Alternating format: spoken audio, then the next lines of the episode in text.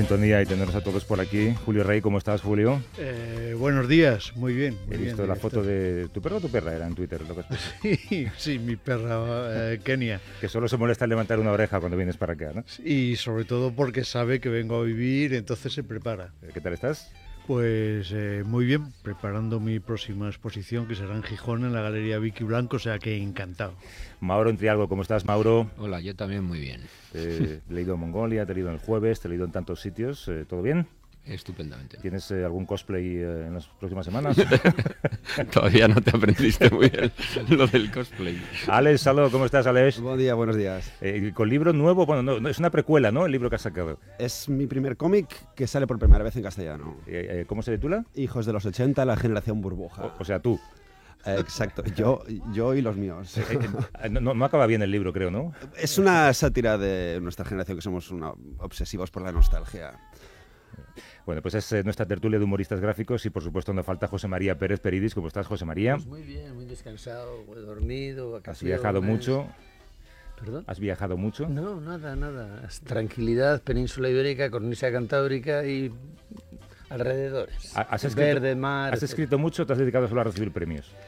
No he escrito nada porque es porque ya lo había hecho y recibir premios tampoco me los dan, pero bueno, de lejos, ¿no? Tú, tú sabes que, eh, bueno, eh, para quien no lo sepa, eh, José María ha recibido el premio Espasa de novela histórica con Esperando al Rey, que por cierto tienes que venir a nuestro club Esperando a de lectura. Rey. Estaba esperando a Al- Julio. esperando a Julio.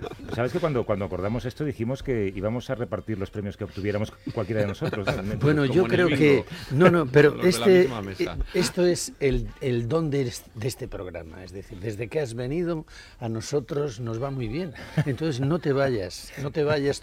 Eh, Sabes, como decía ahora mismo nuestra compañera, no te vayas, por Cristina. favor, porque es que eh, nos va muy bien. Fíjate, no es que pagues mucho, ¿eh? pero...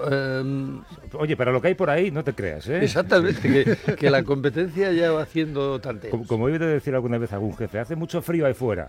Horroroso. Es una frase Sobre que no todo me, este verano. no me gusta nada. Este verano. Oye, pero el, el libro Esperando al Rey es una novela histórica, ¿no? Una novela histórica, artística, vamos a decir. Fíjate, eh, viene el libro porque mucha gente por la calle, por esto del románico y todo eso, me para, oiga, ¿cuándo hace usted una nueva serie? Y como no hay, como aquí, posibilidad, pues dije, bueno, voy a contarlo. eh, aquella época, mm, el primer renacimiento nuestro es la Edad Media, ¿no? En las artes y en las letras. Eh, Es una época apasionante, apasionante. Y digo, voy a contarlo a través de los personajes en vez de a través del arte. Y entonces hay arte, pero hay sobre todo vida y lucha por el poder, que lo mismo que aquí, que nadie se quería ir de sus cargos, que luchaban por el poder a muerte y por extender el reino entre familiares. ¿Cuántas Igual páginas que te los han partidos. salido? 450. No es una larga. no ¿Nos, es nos una- parece bien o nos parece mal? No, él lo hubiera jurado, más de 400 seguro. 450, pero ¿por qué han salido así? Por los índices y los amigos que pones y esas cosas. Por ¿no? las hojas de gracia. Son 400 agradecimientos, luego empieza la novela. Exactamente. Eh, eh, ha sido una semana frenética, eh, a los cuatro os lo digo, ¿no? Yo, yo no sé muy bien qué poner encima de la mesa, porque ha habido al menos, no sé, tres cosas que se me vienen a la cabeza, ¿no? Eh, la muerte de Emilio Botín, la despedida de Ana Botella, eh, la diada en Barcelona. No sé si alguno de vosotros eh, quiere decir algo sobre alguno de estos temas o preferís eh, sal- saltarlos por encima. José, yo José tengo- María siempre quiere decir algo, así que adelante. Yo tengo Pues curiosidad. Sí. Es curioso porque marca, marca en cierto modo el fin de una época y Sí. tiene mucho, mucho significado. Eh, se va una mujer de la alcaldía de Madrid que, mm, vamos, es una época nefasta para Madrid, ¿no? Mm, pueden echar la culpa, que no la han echado mucho, porque en otras cosas toda la culpa era del gobernante anterior, pero ahora como era el compañero del partido se insinúa, pero no se dice. Eh, la verdad es que la caída de Madrid en estos años ha sido impresionante. Gallardón gastaba sin duelo, pero había otro, otro espíritu y otro... ¿no? La ciudad ha estado como muy deprimida, muy sucia y sin un proyecto de ciudad. Había el, la, la antorcha olímpica al fondo y parece que no había más. Perdida esa, se perdió el rumbo. ¿no? Y encima, como decía Cristina antes, yo creo que Ana Botella pensaba que lo estaba haciendo bien. Ya, Era la y- única en Madrid que lo pensaba. Y luego es que una alcaldía requiere un contacto con la población, una cierta... Eso lo inició Tierno en la, en la democracia. Y Tierno, chico, no tenía ningunas dotes, aparentemente, pero asumió con gran dignidad y llenó de contenido el cargo de alcalde. Y Madrid con la movida fue la leche. Tampoco había tanto dinero, pero un alcalde puede infundir una vida a una ciudad desde la inteligencia, desde la cultura, desde algún ángulo o desde la obra pública. Pero el otro plano y además soso y además con un poco esa, esa prepotencia, ¿no? Y luego vino otra mujer en la banca, que es la sucesora Ana Patricia, que es una mujer enérgica y muy, muy, muy preparada, muy preparada. Es ya la España exterior, una España que mira hacia afuera, que mira mucho hacia afuera. ¿La, Y ¿la a- conoces, Peridi? La conozco de vista, no, no, he, estado, no he estado personalmente. He estado en algún, en algún acto con ella, pero eh, no, no tengo una relación. Nosotros sí que hicimos, eh, nos hizo un encargo y sí que tuvimos relación con ella. Hay que decir que habla cinco idiomas. esa señora, O sea que Bueno, eso me, me- a mí- impresiona. me- me cuenta una amiga que vive en Londres que ahí es más o menos personalidad eh, desde que hicieron listas de las mujeres más poderosas, eh, excepto la reina, que es, digamos, va en Ahora- otra lista propia y estaba, estaba la hija de Botín en el número 3 en Inglaterra. Yo Sí, cuando la conocí sí. estaba en un acto de Mujeres por África, es decir, en un asunto de la mujer y de África. eh, y sé que tiene eh, una relación con determinadas or- ONGs a fondo. ¿no? Eh, por otro lado, el, el alcaldesa en banca y lo de la diada. Lo de la diada pues tiene muchas lecturas. ¿no? La diada desde aquí, desde fuera de Cataluña, ¿cómo, cómo se ve? Porque yo no sé a quién le leí que parecíamos Corea del Norte y me pareció muy gracioso. a nivel de, Bueno, había, de había un, un titular de una columna de un, eh, un editorialista conservador que titulaba eh, Sí, mucha gente. ¿Y qué? que me parece fantástico. Esto es, esto es chulerío contra chulerío, eh, básicamente, yo creo. Además, a mí me hace gracia que antes decían, no, la gente que está en las manifestaciones no vale. Lo que vale son las urnas. Esta vez no han dicho nada de eso. No, pero Yo, vamos a eh, hablando de Qué mala idea tiene. Julio, Hablando de Ana Botella, yo creo de todas formas, ha sorprendido mucho que la forma en que ha dejado el cargo, yo creo que es que está, personalmente opino que está detrás su marido. Yo creo que, que Aznar se ha dedicado desde que se retiró, como hemos visto antes, a enredar y el hecho de que ahora se haya abierto el melón su- sucesorio de su esposa es otra maniobra más de... A mí me ha gustado, eh, Peridis, lo optimista que eres hasta en el detalle, que anuncian a Botella que se va a marchar y estás hablando de la época mala de Madrid en pasado. Dices, había muy mal ambiente. No, joder, ay, ay, ahora Ay. todavía Bueno, no se ha marchado y todavía no sabemos lo referido a su viene. reinado, ¿no? Sí, pero que, no, si está bien que Mira, nos- eh, un que nos cargo, des un cargo o te llena el cargo o llenas el cargo. Y entonces, si ni te llena el cargo ni llenas el cargo, ¿cómo llegó? Eh, bueno, era el número dos. Pero haciendo, etcétera. haciendo justicia, desde Tierno Galván, que tú antes mencionabas antes, nadie ha llenado el cargo de la alcaldía de Madrid. Bueno, Gallardón, en cierto modo, sí con obras. ¿eh? Bueno, no, Ah, no, sí, no, yo, yo quería volver a la por diada. cantidad, no yo por quería volver a la calidad, diada porque estamos en el día Desde después. Rodríguez te, iba a ha decir que no, sido- no seamos centralistas, que no hablemos tanto de Madrid. que Ha hecho eh, Alex una pregunta que Sí, me parece sí. muy Yo- válida, que alguien le No, hay, responda. hombre, hay que, eh, es indudable, eh, eh, Javier, que el peso político de la alcaldía de Madrid es muy notable, ¿no? Por eso otra vez sorprende más que una, que una política, entre comillas, como Ana Botella haya llegado a ese cargo. Ya. Tierno Pero la dijo. pregunta de Alex no era esa. Sí, la pregunta es, yo sí me permito, yo sí me permito. Podemos continuar hablando de botellas, si queréis. Que, que a total hubo cuatro personas en No Barcelona. te quejes que En no hemos hablado de los En parquímetros. Madrid lo ¿Qué, vemos así. qué- qué- qué ha pasado, de Alex, en Barcelona? esta? Nada, salimos a hacer una costellada. Unos Yo si me permitís voy a Venga. voy a remontarme a la época de Franco. Eh, pues Tienes, Bueno. un minuto, tienes- tienes un minuto, ¿eh? Ya Eh, llevábamos hoy en la época de Franco había un movimiento en, en toda España sindical y estudiantil que quería echar a Franco. Y una vez, eh, en, en las primeras manifestaciones, tomaron los estudiantes de Derecho el decanato.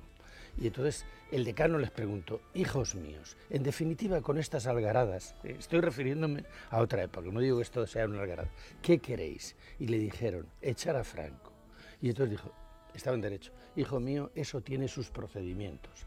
El procedimiento de la democracia para echar a Franco es que se murió.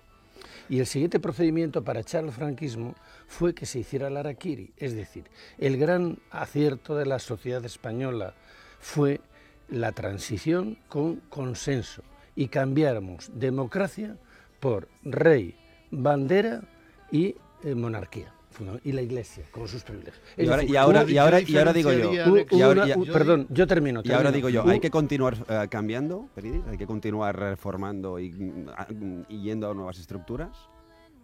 Sí, sí, evidentemente hay que hacerlo, pero es que la democracia son los procedimientos. Entonces, el, eh, hecho es que ahora, y eso corresponde a los políticos, los mm. políticos tienen la habilidad y además de convencer al pueblo, porque es que el procedimiento para cambiar que se, que se pactó entonces, que es el vigente, eh, tiene, tiene sus bueno, complicaciones. 10 minutos, diez minutos de deberes para pensar sobre esto porque llega la desconexión a menos 10 y tengo que cortar.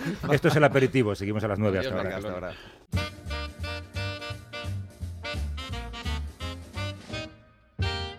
Close to the bone, sweeter is the meat. Last slice of Virginia ham is the best that you can eat. Don't talk about my baby. She's slender, but she's sweet. Closest to the bone, and sweeter is the meat. Now she'd make a good thermometer.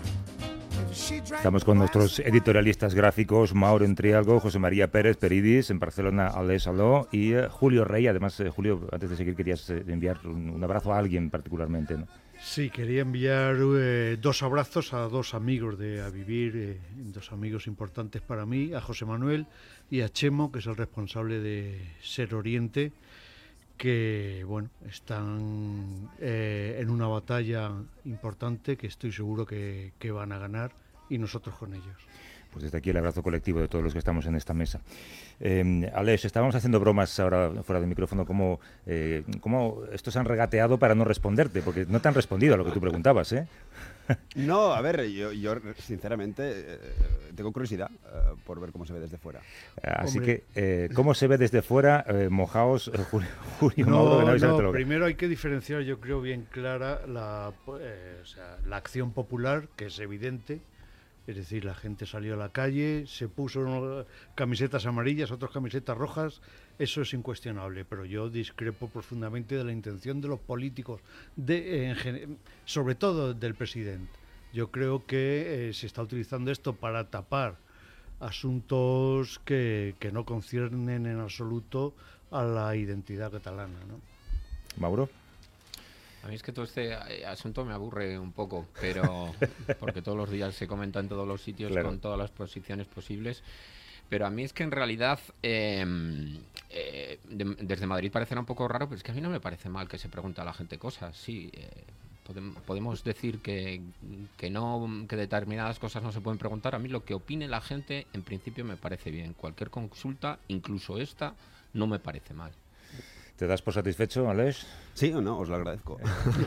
Oye, yo creo que no estoy discrepo con Mauro en una cosa. Sí, Hombre, para hacer una consulta de una pregunta de esta magnitud que tiene consecuencias de división en familias, etcétera, hay que hacer varias varias dar respuestas previamente. Lo que pasa es que utilizamos sin problemas porcentajes inventados o de encuestas y en cambio no podemos no podemos partir de saber qué opina la gente sí, en general. Sí, sí, es fantástico, pero previamente el debate tiene que estar limpio. Quiero decir, hay hay preguntas que hay, hay que responder. Primero, ¿Va a haber fronteras o no va a haber fronteras? Segundo, ¿qué moneda? Tercero, ¿qué mercado? Nos, vamos, a... nos vamos a liar mucho. No, no, no, no, es que un debate... Y, mi propósito era no hacerlo, la verdad.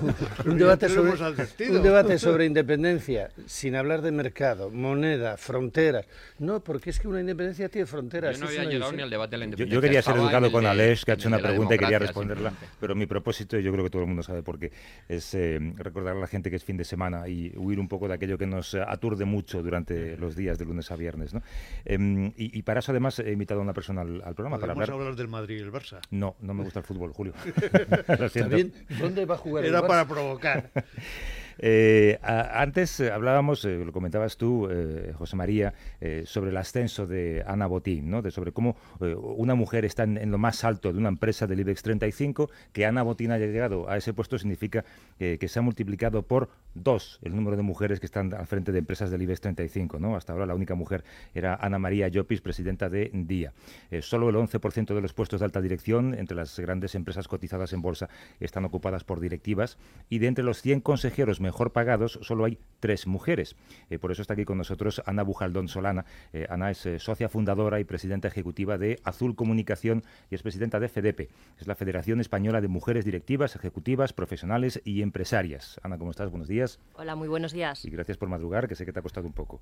Bueno, lo normal un sábado, pero encantada de estar con vosotros. mira, te voy a contar una cosa. El otro día estuve, mm, eh, fui a comer a un restaurante con un ejecutivo de, este grupo. Y era un restaurante en el que de repente entré y todo eran hombres trajeados. Entonces me sentí como miembro de un club al que no quiero pertenecer. Eh, pero esto es así, ¿no? Sí, es, lo habitual. Eh, mm, es verdad que cuando asistimos a comidas de trabajo, eh, incluso en reuniones y, vemos fotos, por ejemplo, la del Consejo de la Competitividad, eh, la, foto es masculina. La foto del rey, dices, no. La foto del rey, la foto de general del Consejo, todos los miembros del Consejo de la Competitividad son hombres. Entonces, los... Mm, eh, la mayoría... A la, foto del rey con los, mayores empresarios del país, todos hombres con corbata. Todos hombres, sí. Siempre estamos rodeadas de un mar de corbatas. y eh, en ese sentido, que llegue Ana Botín a lo más alto de Santander, eh, no sé, puede ser un antes y un después, que por fin determinados ejecutivos se acostumbren a lo que debería ser normal. Sí, debería ser normal y para eso trabajamos en FDP desde hace muchos años. Eh, Ana Patricia Botín, eh, no olvidemos que lleva 30 años, por lo tanto lo normal es su ascenso para el que se lleva preparando, como decía, un montón de años y además la avalan resultados dentro, dentro del grupo. Eh, sin embargo, seguramente va a ser medida, por, como a todas las mujeres que llegan al poder, por un doble rasero, pero a la vez también esperamos que sirva para impulsar el liderazgo femenino, sobre todo en sectores tan masculinizados como, como es el de las finanzas. No solo un doble, un triple. Ya he leído algo eh, de, bueno, que ha llegado por herencia. Eh, no sé yo si se diría eso si eh, quien llegara fuera un hijo en vez de una hija, ¿no? Bueno, estos días eh, yo creo que hemos tenido oportunidad de escuchar eh, mm, pues alabanzas mm, acerca de la gestión de, su padre, de, Emilio Botín. Eh, quizá nos podemos cuestionar la, herencia, pero no, no la persona que, accede al puesto para el que se ha preparado. Ah, en fin, merece una oportunidad, sin duda. Esther Tusquets, la gran editora, decía que habremos conseguido la igualdad cuando una mujer incompetente tenga un cargo de responsabilidad. Pensando en Ana Botella. En Madrid, Madrid. Claro, pensando en Ana Botella, parece que ya la igualdad está conseguida, pero parece ser que no, ¿verdad? No, no lo está. La verdad que es una frase simpática y, muy sabia, muy sabia. Es verdad que podríamos decir que tenemos derecho a equivocarnos, ¿eh? sin, lugar a dudas, pero bueno, no existe esa oportunidad porque no estamos presentes en, los puestos de responsabilidad. Hay barreras eh, que impiden que lleguemos. No, no son las formales, porque sobre el papel efectivamente tenemos la igualdad de oportunidades. Eh, nos educamos, nos formamos, nos capacitamos, tenemos la voluntad de, querer eh, progresar en nuestras carreras profesionales, somos mayoría, bueno, somos casi el 50%, un 47% de, de, la fuerza laboral, pero bueno, en los puestos de responsabilidad no, no estamos. Y en FEDEPE, como decía antes, trabajamos con, con esa realidad. En lo forma además un grupo de mujeres muy plurales en todos los sentidos, tanto de sectores, de, ideología, y, nos une una única causa común que es impulsar el liderazgo femenino. Y eso lo hacemos desde finales de los 80. ¿Y en política? En política. Bueno, en política eh, hubo un momento en el que efectivamente se, hubo una recomendación en cuanto al número de mujeres y hoy nadie se cuestiona que las mujeres que están en política eh, sean válidas o no. Simplemente es lo normal. Pero parece que las grandes esperanzas blancas de los dos partidos mayoritarios, eh, tanto Susana Díaz como Soraya Sáez de Santa María, pues podrían aspirar a ser presidentas de gobierno, ¿sí o no? Podrían, podrían aspirar. De todas formas, sí me gustaría eh, añadir. Deberían, deberían.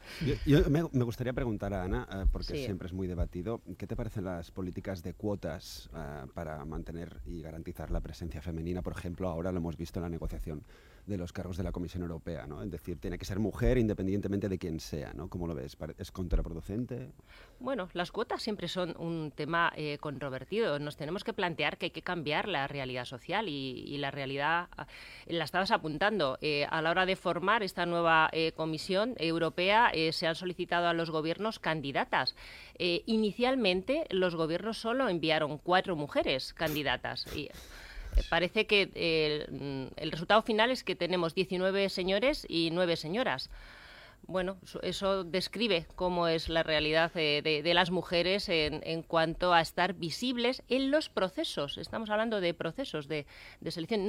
si no llegamos a los procesos, no podemos acceder a esos puestos de, responsabilidad. Mm. Eso es lo que quizá nos tenemos que plantear. Eh, aquí eh, José María suele ejercer de portavoz de Esperanza Aguirre. Eh, a, ti, qué te parece, José María, que Ana Botín prefiera, lo, ha dicho públicamente, que prefiere que se refieran a ella como presidente, no como presidenta? Bueno, mm, pues es la gramática española tiene problemas con profesiones, ¿no? Yo, yo una eh, esposa de presidente que hablaba de jóvenes y jóvenes. ¿no? Eh, bueno, mm, creo que el, el, idioma eh, expresa muchas cosas y es difícil cambiarlo, pero creo que habría un momento donde había que cambiar las palabras. Igual que antes médico y médica, no sé, arquitecto, arquitecta ya se dice siempre, ingeniero, ingeniera. Entonces, no sé por qué no puede haber cambios incluso en el idioma que eh, no tarden tanto en avanzar. Y volviendo al, problema de ejecutivas y eh, directivas de empresas, es curioso que vamos mucho más atrás probablemente que en, universidad hay muchos sectores donde la mujer incluso eh, hay más que, que, varones. es porque es un punto donde hay mucho poder y donde está el núcleo de poder es donde hay más resistencias. Y el poder está en la política y, en el dinero sobre todo. Es decir, en la empresa es el núcleo duro del poder. Y es donde quizá los, varones, los varones nos hemos hecho fuertes. ¿no? Y luego la debilidad de la mujer por la maternidad, la conciliación laboral y familiar, que quizás en, estas, en esta profesión, con el, el movimiento eh, enorme que requiere de aviones. Se va a Sevilla a parir, pierde la silla, ¿no? Bueno, es que Eh, sería maravilloso ver una mujer embarazada en un consejo de administración y que separara un poco la acción eh, de viajar y de ir de un sitio para otro de agenda cargadísima para poder dar a luz, porque siempre puedes eh, el vicepresidente echarte una mano y esos días cumplir tu función. No, debería pasar nada, igual que una mujer embarazada puede pasar revista, por ejemplo, ¿no? a las tropas. ¿Qué te parece, Ana? Bien, pero me gustaría apuntar, aunque sea rebobinada hacia atrás, que em, efectivamente estoy de acuerdo contigo, el idioma es rico, pero el lenguaje condiciona el pensamiento y contribuye también a la transformación social. Entonces, también esperamos que, eh, Ana Botín eh, y, el movimiento se demuestran dando, pues seguramente todos sus resultados vayan a ir mucho más allá de estos gestos pero es, importante. Desde ahí también se, se construye, se construye realidades desde, desde el lenguaje. Pero la palabra presidenta existe, la palabra presidenta existe. Ya, si es que muchas veces se acusa, por ejemplo, a la RAE de machista, la RAE lo que recoge son usos. Si todos empezamos a usar la palabra presidenta, la RAE lo acaba recogiendo. Ya pero ya se usa la palabra presidenta, vamos se usa perfectamente, sí. Se, usa, el problema es que hay pocas presidentas. se usa poco. Se usa poco. Sí, para mimetizarse en ese entorno, quizá es la explicación que, podemos dar a, es que no lo usamos más porque no hay, desgraciadamente no hay más presidentas. Y digo desgraciadamente porque yo creo que el siglo XXI es el siglo de la mujer. Y si el hombre se aferra a su sillón es precisamente por, por terror. ha planteado el tema antes. Sabe que en cuanto se os deje un poco de margen. José María, el, tema de la conciliación laboral. Eh, hablando de ello, Ana. Eh, es una de las barreras que impiden eh, promocionar a la mujer en, su carrera profesional, la maternidad, la conciliación y un poco más allá, la corresponsabilidad. Lo que nos, que nos gustaría y a lo que debemos avanzar como sociedad es a, ese reparto de, tareas eh, domésticas en el cuidado de los hijos y en el cuidado de los mayores. Eh, la mujer sigue siendo la, gran cuidadora y mm, los datos además nos dicen que el 90% de, las bajas de maternidad o paternidad las piden mujeres y en ese mismo porcentaje la reducción de jornada. y es un dato claro de que seguimos al frente. ¿Hay algún sector en el mundo empresarial en el que la mujer esté más presente en la cúpula directiva? Pues quizá hay algún sector en el e-commerce. Creo recordar que hay como un 12% de, de más eh, mujeres, ¿Qué ¿no? has dicho? Perdón. E-commerce. Ah. El comercio electrónico. Sí, perdón. Mauro, por Dios. que la es, muy moderna.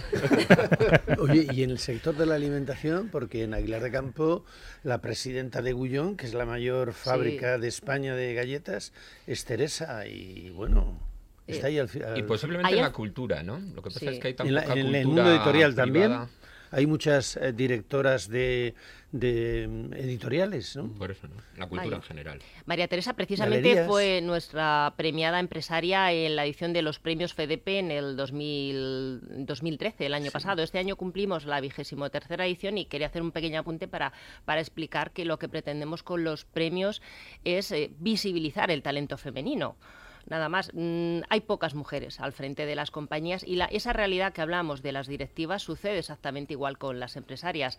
Las empresas de mujeres son más pequeñas y las que somos empresarias, y yo también estoy en ese grupo, nos cuesta muchísimo más acceder a, proyectos de, más envergadura.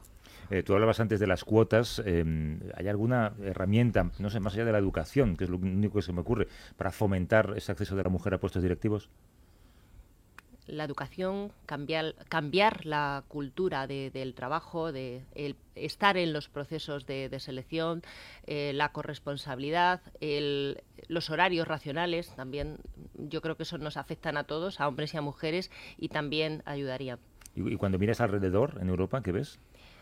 Pues bueno, en Europa la, realidad es que tenemos a la cabeza Noruega con un 40% si hablamos de, mujeres consejeras.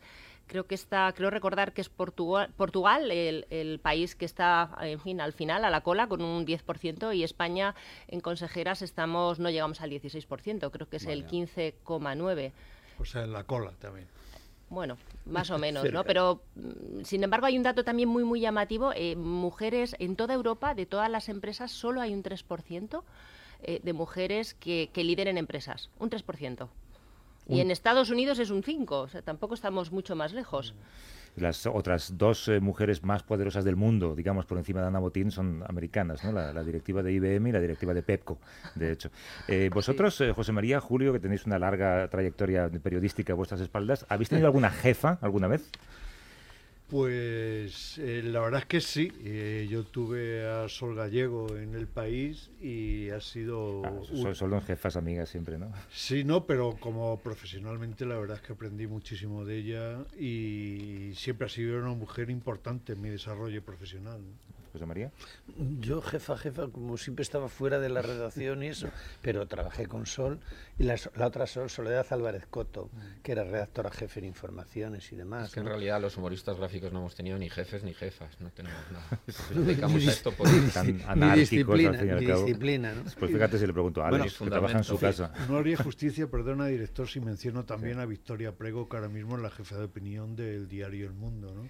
Una profesional de una eh, calidad y, de la que se han nutrido en su experiencia eh, un montón de periodistas en este país. Pero realmente tampoco hace falta llegar a, directivos, porque si os preguntáis en nuestra profesión de dibujantes eh, de, tiras cómicas, mujeres en periódicos ahora mismo, no se me ocurre ni una. Bueno, es que tampoco hay muchos periódicos. que lo he intentado.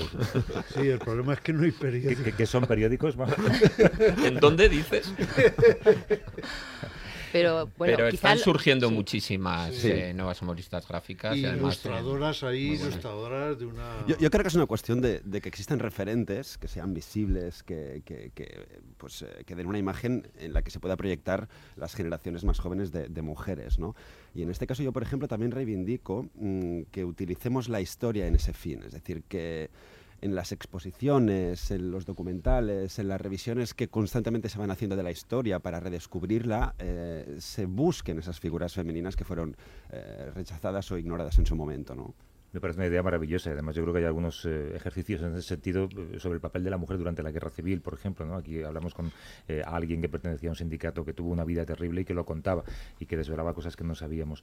En el, en el caso de la banca, Ana, es un sector especialmente masculino, ¿no? Sí, es especialmente masculino. Tenemos al frente a Ana Patricia Botín desde hace unos días en al frente del Santander, uno de los principales bancos, a Dolores Dancausa, que también lo está haciendo muy, muy bien. También, por cierto, Ana Patricia Botín fue premiada FEDEP nuestra eh, en los 90. Es una mujer como pionera en el mundo de, las finanzas. Eh, María Dolores Dancausa, al frente de, de Bankinter y, Almudena también, y Almudena al frente de ING también. Ana Patricia Botín, que quiere, quiere que se le llame Ana Botín, no Ana Patricia. He leído que por lo visto es más fácil para el mundo anglosajón, ¿no?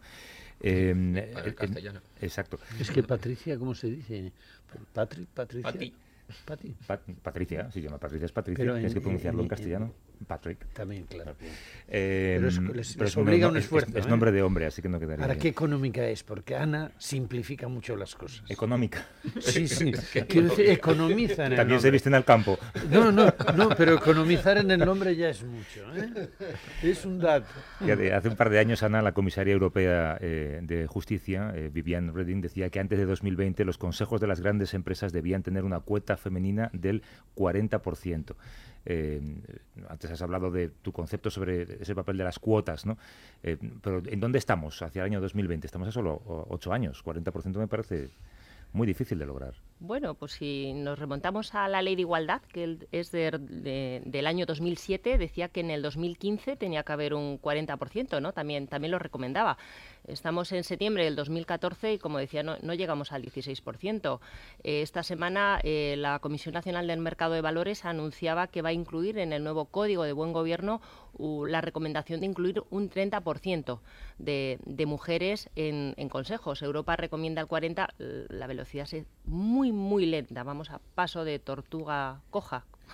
Bueno, pues hemos charlado con eh, Ana Bujaldón Solana, que es socia fundadora y presidenta ejecutiva de Azul Comunicación, es presidenta de FEDEPE, la Federación Española de Mujeres Directivas, Ejecutivas, Profesionales y Empresarias. Lo mejor que podría pasar es que no te tuviéramos que llamar dentro de unos años para hablar de esto, ¿no? Sin lugar a dudas, ¿eh? sin lugar a dudas. nos gustaría mucho trabajar eh, por otros, en otros aspectos de, la mujer y que el liderazgo estuviera eh, consolidado. Pero los mejores equipos son mixtos, ¿eh? La diversidad aporta a las empresas. Te agradezco la visita, Ana. Un beso. Muchas gracias. Eh, José María, eh, cuéntanos lo último de Esperanza. Bueno, pues que la providencia. No, no, la providencia no, lo último. ¿Tú, tienes mucha información siempre sobre Esperanza Aguirre. en absoluto. Tanto se ha hablado esta semana de que si, eh, que si va a ser, que si no va a ser. si tú tienes línea directa con ella. Eso es mentira. tú lo sabes. Mientes, Marcelino, y tú lo sabes. No nos que decía el otro. No, en absoluto no tengo ninguna relación personal con Esperanza. Eh, tengo... ¿Te gustaría verla de alcaldesa? Esa es una pregunta muy directa y este programa, pues mira, eh, probablemente eh, no es de mis preferencias políticas. Lo que pasa que creo que la izquierda tiene que hacer un esfuerzo de encontrar candidatos atractivos y parece que no los tiene. Es decir, desde hace años... Parece que eh, incluso no tiene interés en Madrid. No lo sé, no lo sé, pero... También decía bueno, bueno, un par de años que no había ningún líder del 15M y ahora empieza a verlos. Noticia, pero noticia reciente. Eh, Izquierda Unida Madrid parece que se suma ya definitivamente a... Ganemos. A, Ganemos. ¿Cómo lo veis? Sí, con la esperanza de que Podemos también se sume, que no lo han dicho todavía, ¿no? En fin, eh, Julio Rey, José María Pérez Peridis, Mauro Entrealgo, Alex Saló, gracias por venir. Dentro de un par de semanas os espero. Abrazos. Chao, adiós. Hasta luego. Closest to the bone. Mm, sweet, I got another one now. Listen here. Mm, she'd make a fine piccolo if she only stayed on key. Boy, she's shaped like a rubber band, and she loves to snap at me. Everybody thinks I'm insane to overlook her faults. But here's the reason I like them skinny instead of full of schmaltz. Cause closest to the bone feet of ears of meat, last slice of Virginia ham.